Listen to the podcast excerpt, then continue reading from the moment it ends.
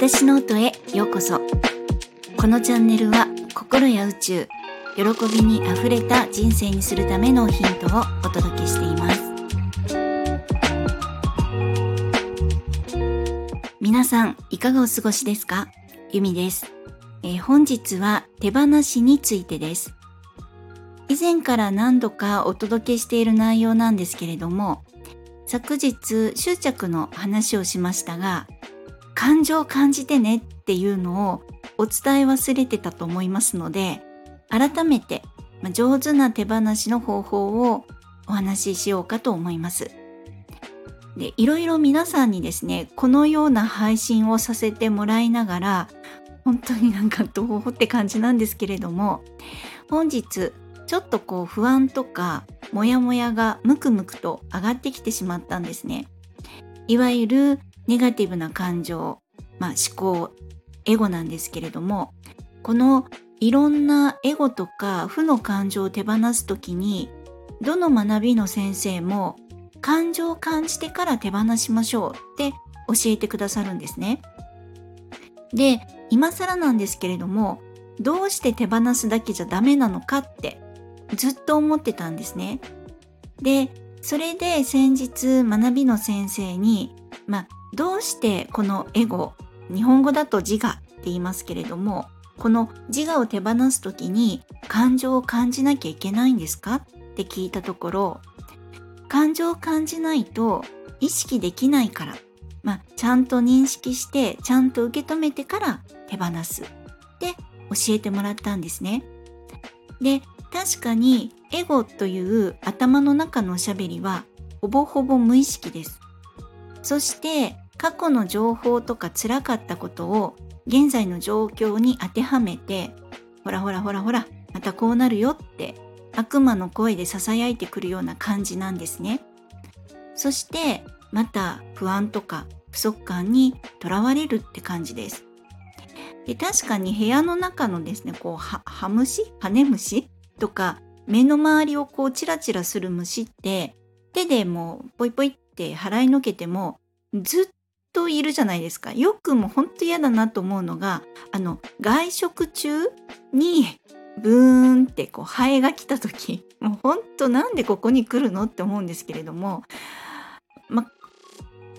殺害することできないですから、もう手でパンパンって払いのけるしかできないですよね。でちゃんと捕まえて本当にこう窓の外に出さないとずっとどっかに隠れてるっていうかいることになりますしずっと鬱陶しくこう目の前でもいつまでもこうブンブン現れるっていう感じなんですね。なのでまあしっかり捕まえて「あ君はこんな虫だったのか」って私はお部屋に虫がいるのは嫌なんです邪魔されたくないんですってちゃんと気づいて見て感じて手放すっていうこうお外に離すっていうイメージですね。でその、まあ、認識して手放すその時に感情もしっかり感じるってことになります。でそしてその感情がどこから芽生えてるのかは心理学で探して癒していくっていうことになります。まあ、のフラクタル心理学というところですとやっぱしその感情っていうのは固形なのでちゃんと手放すためには一度感情を感じて固形の氷をお水にするように涙を流して悲しかったねと言ってそして水蒸気になって蒸発するように手放しましょうと教えてもらいました。でこのエゴとか自分の感情とかやってる思考っていうのはどうしても自分の癖が出てきます。なのでちゃんと捕まえられるようになれれば自分のパターンに気づいてきます。またやってるっていうやつです。でそうするとどんな時に自分が苦しいパターンになるかっていうのが分かってきます。で、えー、その都度ちゃんと気づいて捕まえられるようになればあとはそれの繰り返しです。でほとんどが同じところで辛くって苦しんでます。でこの心理学でインナーチャイルドって呼ばれる子供の頃の自分の心というものがあります。で大体子供の頃にたくさんのハートブレイクをしているのでそれがパターンとか辛い感情の根っこになってます。であの出産でこの世に生まれてきて、まあ、自発的なその呼吸の時点でそのずっとお腹の中でお母さんのお腹の中で守られていて一体感を感じてたものを急になんか狭いとこギューって出されていきなりなんか苦しくなって上って叩かれて泣かされてっていうそしてへそのを切られるっていうもう完全ここでもう分離してるっていうことになるんですよね出産で。でまあこのハートブレイクっていうのが一番初めのまあ、ハートブレイクっていうことだそうなんですね。なのでもうはちっちゃい頃の感情って対処大変と思いましたけれども逆に言うと全部自分だから対処も不可能じゃないっていうことなんですよね。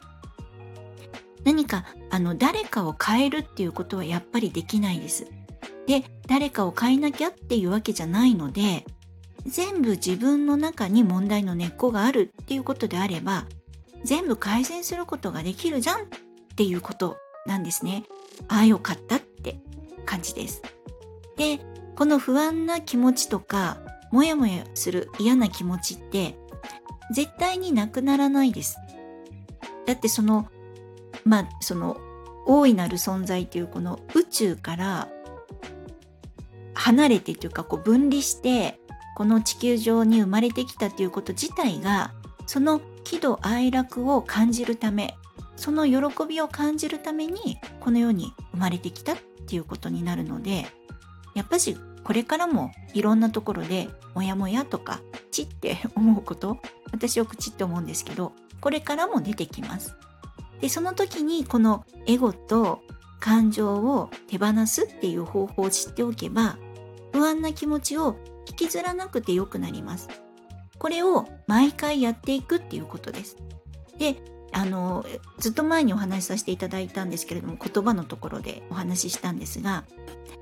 この出てくる前に気づくようになって、ああ、これに、この思考とか、このエゴとかを出さないようにしようっていうふうになれるということなんですね。これもやっぱしこうレッスン。まあ私で言うと訓練ですね。です。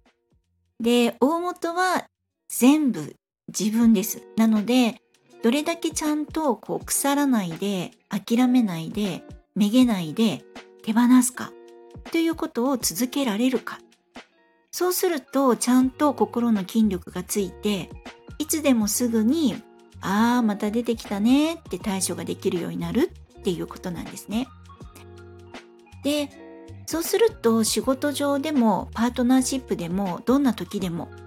あのもう洋服になんかこうちょっとゴミがついた時みたいにパンパンってはたけばゴミが取れる落ちるようにエゴも執着も辛い感情も手放すことができるようになります。であの私はですね前から自己主張が強い人が苦手なんですね。でネットとか見てるとなんかもう赤の他人にもかかわらず心がもやってするんです。まあ、その文字は綴った人とか発言した本人は言いたいこととか自分の主張ですね意見を言って気持ちいいかもしれないんですけどそれをまあ目で見たり耳で聞いたりする他人がどんな気持ちがするかっていうところまでは、まあ、気持ちが回らないんだろうかとかそういうあの自分の気持ちがいいっていうのが先行してるんだろうかとかこの人は一体何なんだって 思っちゃうんですね。本当私も見なきゃいいんですけれども、まあ、目にバーンって入ってきたりしてその時にはちょっとげんなりして気分がモヤモヤってしてあの気持ちがブーンって落ちていくんですね。でもそのブーンと落ちた時にああ嫌だなって思いながらもでもこれも私があの世の中気持ちがいい言葉で溢れてて誰も傷つかないのがいいなってそういう世界を思ってるから外にシャドウとして現れているだけなんだなってこう思い方もできるんですね。私がそれがいいってその気持ちよくて優しいそういうのに溢れてる世の中がいいって思う反面自分の中に優しくなきゃダメだって禁止してる気持ちがまだあるんだなっていうのを思えばまあ私の内側は幸せじゃんって改めて認識ができるんですね。まあ誰もができれば気持ちよくて優しい気持ちでいられるのがいいなっていつも思ってはいます。でもとはいえですね私も人間ですからこうヒューマンエラー発生しますし、まあ、先生術で言うとこう火星っていうなんか情熱の戦う星みたいなのが一番闘志が燃えるこ